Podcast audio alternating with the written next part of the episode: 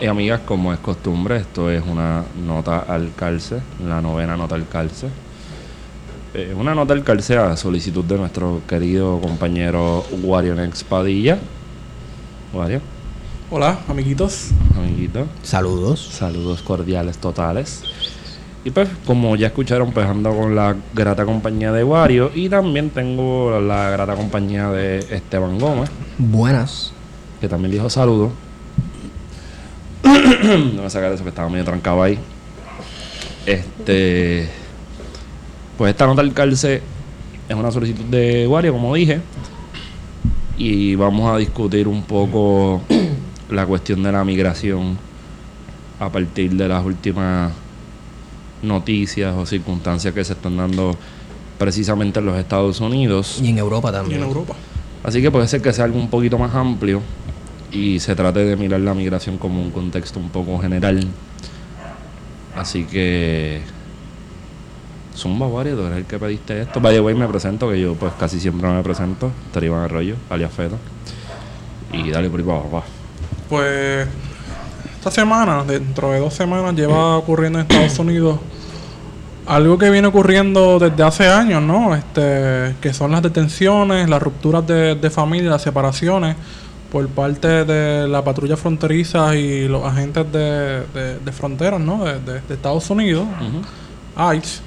Eh, y se da en un momento en que Estados Unidos, con la presidencia de Donald Trump, han estado adquiriendo una política eh, contra las migraciones, sobre todo latinas, que, que llegan ilegalmente a través de, de la frontera terrestre eh, de México.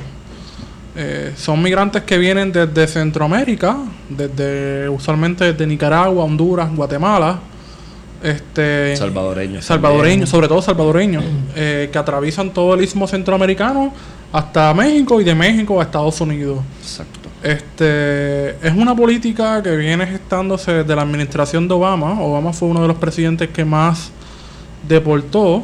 Este, Qué raro, ¿verdad? Sí.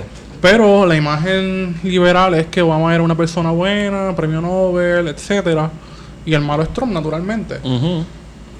Eh, esto no justifica absolutamente nada, ¿verdad? Porque alguna gente ha querido venir a justificar lo que está haciendo eh, Donald Trump con que diciendo con que mira Obama lo hizo también. Es- eso es un problema de la política. eh, vamos, los sistemas en que están repartidos entre dos partidos. Este, siempre la excusa es, ah, pero fulano lo hacía.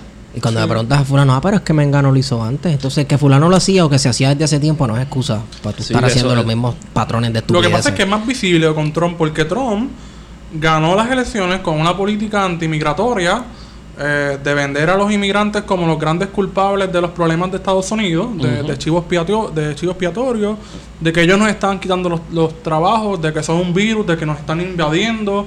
Están eh, infectando los están Estados infectando. Estados Unidos. Este, y para combatir eso hay que hacer una política de aislamiento nacionalista eh, en la que hay que romper con el NAFTA, con el Tratado de Libre Comercio de Norteamérica, de México, Estados Unidos y Canadá.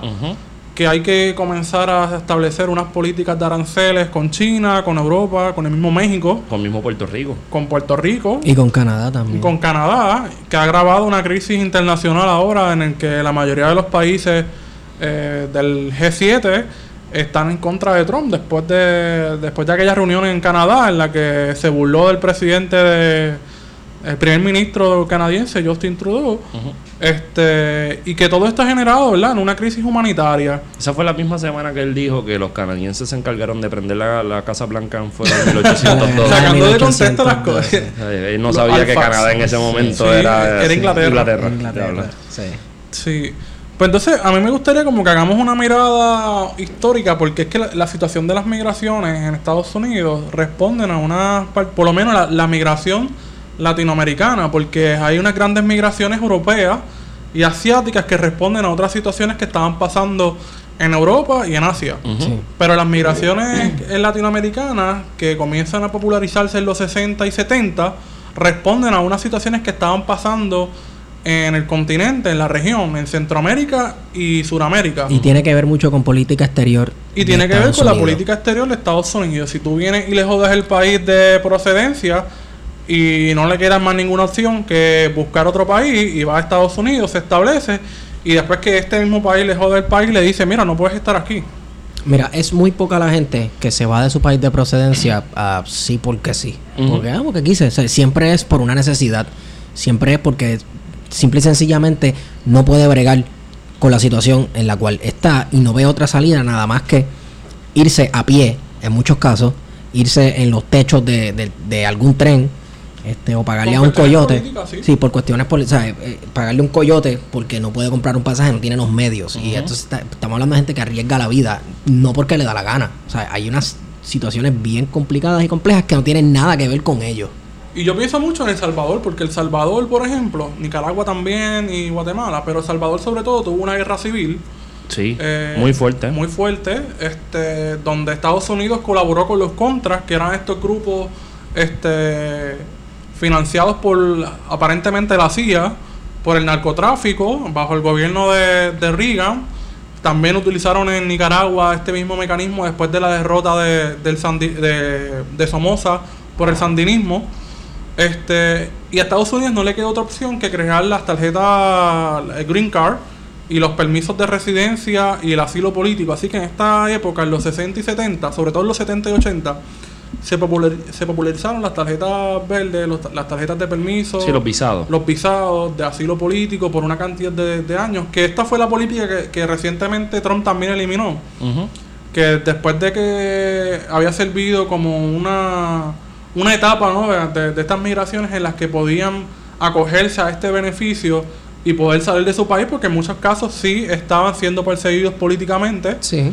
Eh, no solamente por la guerrilla, sino también por, Por el el, mismo gobierno y el narcotráfico, el gobierno, etcétera. Oye, eh, una pausita.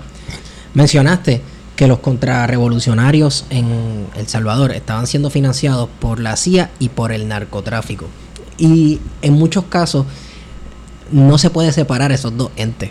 Porque vamos, o sea, el narcotráfico en muchos casos ocurría porque la CIA lo permitía. Claro. Porque le sacaba una ganancia. O sea, a veces para poder financiar claro. operaciones militares en el extranjero, utilizar el, el narcotráfico era una herramienta para producir los fondos. Porque a veces la CIA también funciona como este ente separado del gobierno con una autonomía. eh, bastante Autonomía, sí. Una autonomía Sí. bastante grande. Sí. Y necesita buscar esos fondos. Entonces en el narcotráfico hay una, una vía. Es lo que lo- los conspiradores, ¿verdad? La gente que cree en las teorías de conspiraciones le dicen el deep state. Eh, ellos teorizan, sí, bueno, eh, ellos teorizan que en Estados Unidos hay un estado dentro del estado que es totalmente independiente, independiente y que tiene una cantidad de dinero inacabable y funciona haciendo política exterior, haciendo lo que le da la gana, desestabilizando países, etcétera, obviamente en servicio de ciertos intereses de ciertos estadounidenses. Sí. Y entonces toda esta, todas estas olas migratorias que se han dado en Estados Unidos desde los 60, lo que han puesto en peligro es la, la concesión que tienen los blancos sobre la nación, sobre la nación estadounidense. Eh, eh, este modelo que se venía gestando desde el siglo XIX más o menos, quizás desde antes con lo que era el destino manifiesto, la Sí. doctrina Monroe, eh, se est- está en peligro porque los latinos han estado llegando a Estados Unidos, han aumentado en población, tienen un peso electoral grande y lo van a seguir teniendo, Va a seguir aumentando. va a seguir aumentando y pone en peligro la- las instituciones blancas que, que protegen la nación estadounidense. Si Hay un- podemos llamar a Estados Unidos una nación, o si son una multinación, o si son multiculturalismo como se planteaba en los 60 por Johnson o, o qué. Hay un, hay un, un sobrenombre que le tienen al, entre comillas, estadounidense ideal, que es el WASP, White Anglo-Saxon Protestant.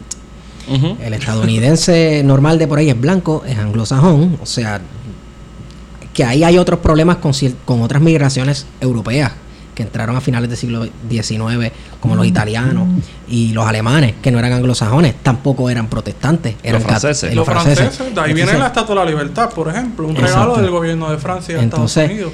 este, tampoco eran protestantes, eran católicos. O sea que la- los Estados Unidos viene teniendo problemas con esta cuestión de esta identidad que tiene que ser blanco, anglosajón y protestante desde hace tiempo. O sea, llevamos siglos en esta cuestión, en una nación que aparentemente se construye A partir de precisamente eso. Exacto, a, a partir de ser blanco. Y por más que la constitución hable de los hombres libres y que esto es una nación de ideas y esta cuestión, Bueno, es que para empezar la constitución, los grandes ausentes de la constitución, ¿quiénes eran? Los negros y las mujeres. claro. Para empezar, esa, esa, esa es la realidad. Bueno, bueno, y también, y perdona que te interrumpa, también hay una tendencia a hablar unos blancos, pero que esos blancos no Propietarios. son propietarios, son mayores de edad, son, son una cosa, o sea, Sí. no es todo el mundo tampoco. Claro. Sí, sí. Este, pero entonces está en crisis el modelo de nación que los blancos quieren, ¿no? Lo que Trump quiere, que Trump también viene de descendencia inmigrante, o sea, de Escocés. tampoco es estadounidense. en el- Entonces, Escocia, que para el tiempo del abuelo de Trump, cuando emigró, los escoceses eran católicos, vamos, qué sé yo, por decir un término sábana, un blanket Sí, term, eran general. católicos y los lo- en los Estados Unidos se odiaba a los católicos, porque le decían que eran este problema de los papistas y, y Europa se va, a través de estos papistas se va a, inte- a- a meter en los asuntos de los Estados Unidos. Ujú. Este, y está bien al garete que tu abuelo haya sido un inmigrante. Sí, probablemente tenía un montón de dinero, pero quizás haya este sufrido algún tipo de discrimen por su religión, Sí. por ser escocés, al, al querer entrar al país. Entonces tú te pongas con estas estupideces ahora. Fíjate, y a mí lo que más me molesta de todo este, de este, de esta pelea que hay en Estados Unidos recientemente, es que se están yendo por el enfoque legalista de no, de que están violando la ley, son criminales, pero entonces, ¿dónde dejamos el análisis en el que entendemos que estas migraciones a Estados Unidos son la respuesta a la política exterior de Estados Unidos en esta región? Eh, es decir, Estados Unidos es responsable de, de esta migración, claro. directa o indirectamente Claro. lo es. Este, Centroamérica, en El Salvador, en Nicaragua, Guatemala, en el mismo México, pensando que parte del territorio mexicano fue robado en las guerras de intervención estadounidense, tratado eh, Guadalupe Hidalgo, Ujú. Y este, Córdoba. Col- ajá, este, la migración en, en Sudamérica es un poco distinta, pero va a responder también a las dictaduras, en la Operación Cóndor, eh, la migración chilena, argentina, uruguaya, paraguaya, eh, brasileña no hay tanta migración en Estados Unidos, No. pero sí hay una migración colombiana que responde a la guerrilla y también al narcotráfico. Ujú.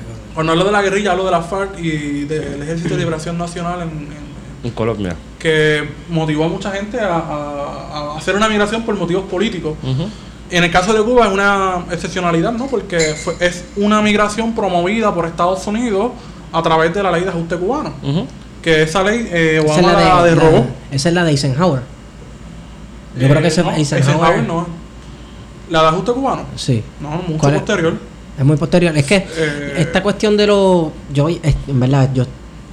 co- Con esto que te voy a decir, no estoy 100% seguro, así que tómenlo como que voy a hablar estupideces. Eh, cuando Eisenhower. ¿Era Eisenhower? Eisenhower Es que todavía la revolución no había ganado Sí, para por eso, Eisenhower. pero Eisenhower había propuesto. Estaba como, sí, eh, había propuesto esta política de darle asilo a cualquier persona que fue que viniera de la cortina de hierro, huyendo a los males del comunismo, que Estados Unidos iba a tener su- sus brazos abiertos para ellos. Y yo, Te, te interrumpo porque la ley de ajuste cubano es del año, es del 2 de noviembre del 66, que eso fue entonces bajo la presidencia de Lyndon B. Johnson. sí.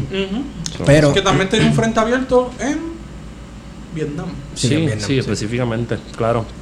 Pero si no me equivoco, fue Eisenhower el que comenzó esta política de recibir refugiados políticos este, o, o exiliados políticos de países de detrás de la cortina de hierro. Cuba extraoficialmente o oficialmente se convierte como un país que está detrás de la cortina de hierro, así que los Estados Unidos está más que dispuesto y les conviene políticamente a recibir estas Pero que es un caso. ¿verdad?, de excepción. Entonces, dentro, si nos ponemos a mirar lo que dice el censo de Estados Unidos, la migración puertorriqueña, por ejemplo, no cualifica ahí porque como un cambio de zip code. Pero dentro de esas olas migratorias hay que, hay que incluir a los puertorriqueños, ¿no? Este, que también es un caso distinto. Porque también fue incentivado por el mismo También gobierno. fue incentivado por el mismo gobierno, pero distinto en el sentido de la ciudadanía. Claro. Como un factor que puede diferenciar a los latinoamericanos que vienen del sur o vienen del Centroamérica. Sin embargo, Pero cuando responde, llegaban ajá, responde vamos, más o menos las mismas situaciones económicas. Sí, son las mismas dinámicas. Sí, Pero sin, sin embargo, el inmigrante puertorriqueño, cuando, por ejemplo, hablemos de los 50, que es el, el típico West Side, West Side Story, el puertorriqueño seguía llegando como, como extranjero a los Estados Unidos. Sigue siendo visto como un Es, extranjero. es un extranjero y por eso se metían en Y con guetos todo y se este defendían discurso de ellos. Trump de hablar de invasores, de, de proclamar la guerra abierta a los latinoamericanos, pues entonces los puertorriqueños, que a veces son cualificados como mexicanos, dentro del estereotipo norteamericano, pues estamos, estamos en peligro dentro de esa visión blanca de lo que es Estados Unidos. Mira, yo, yo quiero llevar esto por el lado de que todo esto sin duda eh, un, es resultado de que las clases dominantes estadounidenses, y vamos, podrían ser las clases dominantes a nivel mundial, están, tienen miedo ante la fragilidad del concepto nación. Y hay un cambio en, la, en lo que sería la idea de la composición nacional de aquellos estados que se fundan, vamos, a partir del si- finales del siglo XVIII.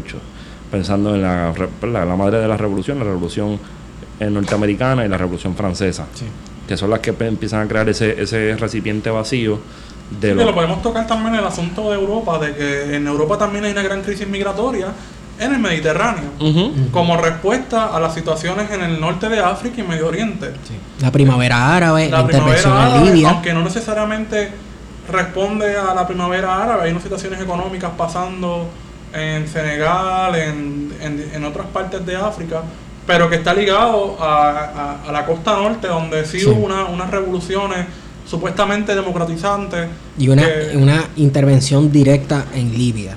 Porque eso fue una, una in- una intervención directa, lo de Libia. Y entonces tú ves lo- lo- las estas fotos de los niños libios en balsa tratando de llegar a Italia. Y entonces ven, en el caso de Europa, que hubo una experiencia fascista que no era otra cosa que una regeneración del fascismo. O sea, el fascismo fue una regeneración del nacionalismo. En los 30, cuando el, el sistema capitalista entra en crisis, no quiero decir que estamos en una crisis del capitalismo, pero quizás lo que está haciendo Trump es esa lectura. Con toda probabilidad, porque hay, una. Yo creo que sí. El, bueno, si nos vamos en la, en la Porque Trump no está, o sea, Trump no está operando dentro de la lógica del mercado. Lo está haciendo dentro de sus convicciones nacionalistas de que el mercado no está funcionando o él cree que está en crisis y lo mejor que podemos hacer es aislarnos. Y buscar un chivo expiatorio. Es justamente lo que hizo el fascismo en Europa en, los- en el 20 y el 30. Sí, y la culpa siempre va va, va- va a venir acompañada de la construcción del otro. La culpa siempre es del de afuera. Yo también he considerado esto. Eh, los Estados Unidos creo que se niega a hacerse una autoexaminación, una introspección, porque significaría admitir que fracasó su política exterior durante un siglo entero. Porque sí ganaste... Parte la- de, esa de parte de ese reconocimiento de el, el fracaso de su política exterior lo vimos con Obama cuando tuvo que básicamente dar su brazo a torcer eh, con Cuba, ¿no? Sí. De, a- de hacer una nueva política con Cuba, que era reconocer que esos 50 años estaban erróneos. Sí, y, o sea, fueron 50 años echados por la borda. Ujú. De, de nada les sirvió. En el que dividiste familia, este, hiciste una política económica contra Cuba, este, los perseguiste y nada de eso funcionó. Pero mira, hay algo interesante con, con lo que tú dices. Porque, por ejemplo, a mí me chocó la idea de esas fotos donde enseñan los rosarios de la gente, de que llevaba la gente que estaban en, en Sí, la concepción de familia de, Sí, sí, de los sí, latinos. la comparación de, de los de las de las tiendas estas, o sea, los tents, las casetas esas improvisadas para meter niños, este, con, con campamentos como Dachau o, o Auschwitz. Y esas cosas a mí me, me, me molestan un poco porque no, no estamos al nivel de lo que pasó en, en la Alemania nazi de los 30-40. Sí. Pero, ojo, eso no significa que no tengamos las posibilidades de Se llegar puede a hacer ese... la comparación. Pero no es justa, Acuario, no es justa. Este, porque yo creo que lo que lo que estaba diciendo ahorita, yo creo que realmente eh, lo que lo que destinan las palabras de Trump más allá de discrimen es miedo. Es miedo a perder la hegemonía económica, es miedo a que la composición de la nación cambie. Entonces estamos hablando de que queremos mantener formas de vida o, o las cotidianidades de un Estados Unidos, por ejemplo, específicamente un Estados Unidos inexistente. Este, el, el MAGA, el Make America Great Again, siempre, siempre es una mirada a un Estados Unidos que tiene la capacidad de absorber una, una masa de trabajadores bien grande que puede crear productos estadounidenses Sí. porque son mejores que los de los demás. Pero eso no está Y es una mirada con- histórica a, a lo que fue Estados Unidos en un momento dado, que pudo haber sido. Claro, lo fue, en- lo fue. Dejándonos pero, llevar un poco con lo que decía Hosban de, de las naciones, la mirada retrospectiva del pasado como fundamento a esa nación que se construye hoy. Claro, y es una mirada, yo pienso que la mirada de Trump con la cuestión de, de, de, por ejemplo, nos están quitando los trabajos y necesitamos producir más empleo para estadounidenses y crear mayores produ- o sea, mejores productos estadounidenses, también rompe con la lógica de la economía mundo, donde el capital está buscando Sí, producir algo sí. más barato y generar más ganancias. Es una ruptura con la globalización, porque Exacto. pensar que hay que romper con el NAFTA, que hay que establecer políticas de aranceles, o sea, vamos, en Europa, Italia, que aunque el gobierno de Italia no va a durar mucho tiempo, está con una política eh, anti-europea, ¿no? Anti, mira, nosotros queremos ser Italia, no queremos ser la comunidad europea. Este, y lo ves en otros casos, en Alemania, donde está surgiendo un movimiento ultranacionalista de derecha, eh, Inglaterra, que se separó de la Unión Europea o está en ese proceso, Francia con el movimiento nacional, este, el Frente Nacional, este, en el mismo España hay varios movimientos, eh, bots de ultraderecha que están en esa misma línea, hay que separarse de la Unión, So- de, de la Unión Soviética, de la Unión. Europea. Este, fuimos para atrás. pero estamos en, están haciendo esa lectura de que el capital, este, todo esto que se logró en los 90 con, con la globalización está en crisis. Sí. Y ante esa crisis, pues mira, no queda otra otra cosa que volver al mismo discurso de los 90. Bueno, y, de- y el ¿Qué mismo... era el mismo discurso de los 90? Las naciones, que decían, no, las naciones, se- ese- eso se acabó ya, que es el fin de la historia y demás, pero no, es que el nacionalismo sigue nuevamente reinventándose sí. Entonces, eh, eh, ¿se podría decir que es un capitalismo nacionalista? Mm, Yo creo que no. Una Yo- economía nacionalista. Yo creo que, vuelvo y te digo, yo no lo veo como una postura meramente económica ni como una postura meramente eh, política. Yo lo veo como un como el desre- o sea, no reconocen la realidad inmediata de lo que está pasando. Como les comenté ahorita fuera de micrófono, yo pienso que el ser humano ha migrado desde que camina. Sí. Sí. O sea, si el ser humano migra desde que camina, partiendo de esa premisa básica de que pues el ser humano primero fue nómada antes de crear la, Sí. de descubrir la agricultura y, y eso. Hacer ciudades, asentamientos Exacto. permanentes, bla, bla. Exacto, pues si partimos de esa premisa, el ser humano siempre ha estado en constante movimiento mientras el espacio geográfico se lo permita. So, nosotros creamos la frontera. Sí, Por ejemplo, son Esteban- exposiciones, una exposición geográfica. Esteban estaba hablando fuera de micrófono de esos temitas que son bien graciosos. De, ¿De quién tú estás hablando? Julio César. De Julio César y, y los celtas. Este, una ola migratoria celta para la guerra de las Galias. Este, le Los otros días. Sí, los otros días le pide, le pide a los romanos que, por favor, si pod- ellos podían pasar por cierta tierra, eh, cierto territorio y asentarse así allí, ya que los habían atacado otras tribus de otras etnias. Y era era básicamente una migración inmensa de refugiados. Y César les dijo, claro que sí, no, pasen. Entonces cuando ellos iban pasando, ah, qué bueno eres, gra- gracias, qué sé yo qué, cogí, les cayeron encima y hicieron un genocidio increíble de celtas. Por eso, pero lo interesante de los romanos es que los romanos son los que te- se inventan el término ciudadanía. Sí. Incluso ahí, en, en- luego, la- eran ciudadanos hasta africanos y gente de un montón de continentes que, y gente de, de Bretaña, porque estaba por allá Sí, súper Bretaña lejos. estaba, sí, sí. Entonces, sí se convirtió luego en, en algo multiétnico. Pero mira, mira, mira por dónde va la cosa. El término ciudadanía podría, está totalmente atado al concepto de personas que pertenecen a una ciudad. Porque entonces el imperio romano, no, aunque es un imperio y es una maquinaria inmensa, respondía más bien a ciudades. Sí. Sí, y a la y ciudad principal. y después estaban sí. las ciudades. Exacto. La ciudad, la principal, eh, Roma, que siguió, o sea, Roma seguía siendo siempre el centro del imperio. Exacto. lo veían todo como una ciudad. Entonces todos son romanos, se ve como ciudad. Y ese, ese concepto lo fuimos agrandando y lo fuimos agrandando hasta el nivel de que la nación se quedó con el concepto de ciudadanía y lo aplicó a- a- a la- al momento, ¿no? Incluso eh, el ciudadano tenía un uniforme, era la, la toga. Ujú. O sea, tú usabas toga porque tú eras ciudadano romano, eso te identificaba. Tu, color de piel podía ser el que sea y podía ser de cualquier etnia. Si tenías la toga puesta, era porque eras ciudadano eh, romano. So, ese tema de la ciudadanía en tiempos de Trump, yo pienso que tiene que ver con específicamente con la nación. No tanto así como una cuestión económica. Porque esas migraciones que se están dando se pueden mirar desde, digamos, Ya ver cómo cuadro esto, porque ahí, ahí es donde me tranco. ¿De qué? O sea, la- como estaba diciendo Esteban, estas migraciones se dan para sitios donde en gran medida hay desarrollo económico, hay capacidad de que te absorban Claro, la los centros periferia, la periferia Exacto. se tiene que mover al centro, pero entonces ¿por qué la periferia es periferia? Ahí es que va el pro- o sea, también tenemos que ver esa perspectiva. La periferia no, no migraría al centro si no Si fuera, no fuera periferia. periferia, claro. Y la periferia existe en cuanto y en tanto el centro necesita que la periferia se mantenga como tal. Que se mantenga en esa situación de dependencia.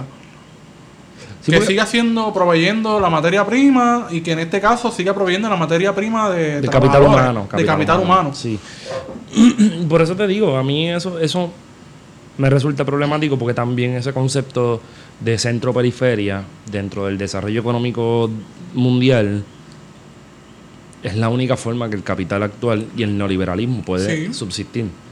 So, estamos viendo... Y me parece contradictorio que estén estas políticas antimigratorias cuando al mismo capital le conviene tener una mano de obra que recoja eh, tomates y no tenga que tener plan médico ni exacto. vacaciones ni enfermedad y que esté con y que esté al borde de que los voten por cualquier cosa y que tengan que sí. regresar a donde estaban. O sea, que esto no responda a esa, a, a esa lógica económica, responda a otra cosa, Por eso que te digo, a la nación. a la nación. Es la idea de, la, nación en jaque. Nosotros somos estadounidenses, vamos, en el caso de Estados Unidos, somos estadounidenses desde 1776, 18- 1780 y pico que empieza pues, el proceso constitucional y, y etcétera. Y el proceso de expansión que eventualmente va a suceder, que ya lo hemos hablado varias veces, pero si en algún momento alguien necesita información sobre eso, le damos un par de, de referencias. Pero a la vez que está pasando todo esto, ellos están mirando para atrás a una nación inexistente.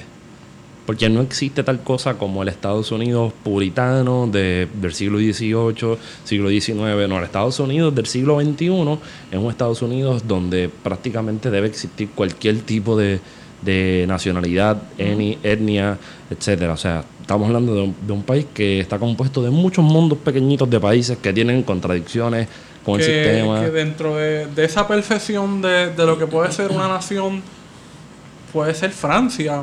Y aún así está llena de varias comunidades eh, africanas, este, caribeñas, pero como es un estado centralizado, pues puede funcionar en, en- que, que es un estado-nación. Pero Estados Unidos, dentro de esa mirada, ser un estado-nación es mucho más.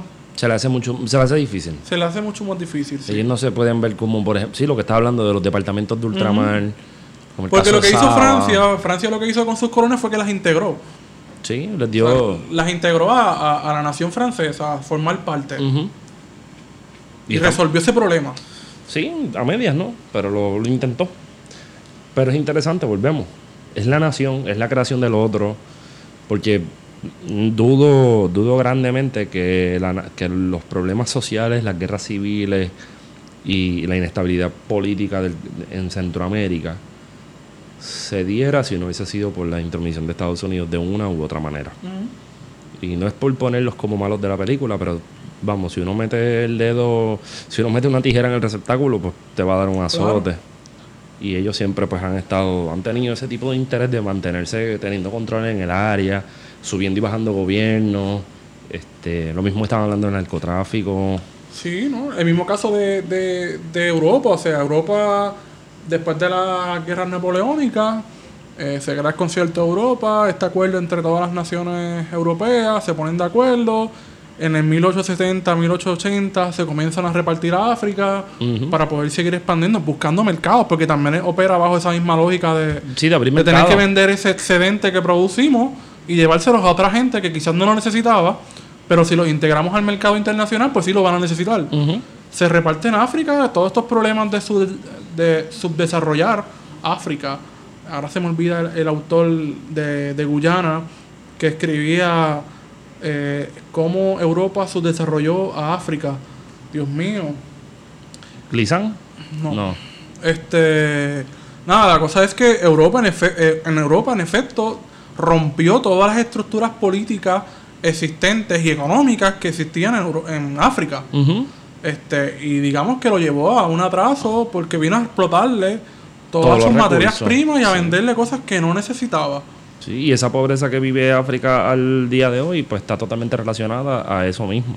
Exacto, O sea, sí. com- como un continente tan grande, con tantos recursos, desde metales preciosos, piedras preciosas, petróleo, hasta Walter Romney se llama el autor. Oga, hasta...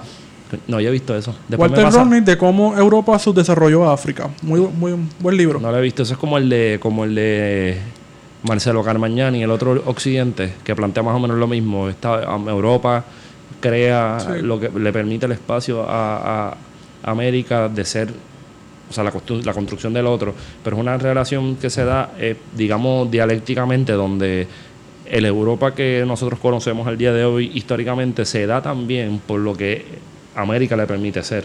O sea, que ambos tienen como un proceso de negociación súper violento, pero que le da forma a, a las naciones y a las economías que nosotros conocemos Exacto, hoy día. sí. Este. ¿Queda algo por discutir, papá? Pues yo creo que estamos ahí, o sea, ver el problema de las migraciones como un asunto de responsabilidad de las metrópolis, Claro que sí. eh, de los centros de poder.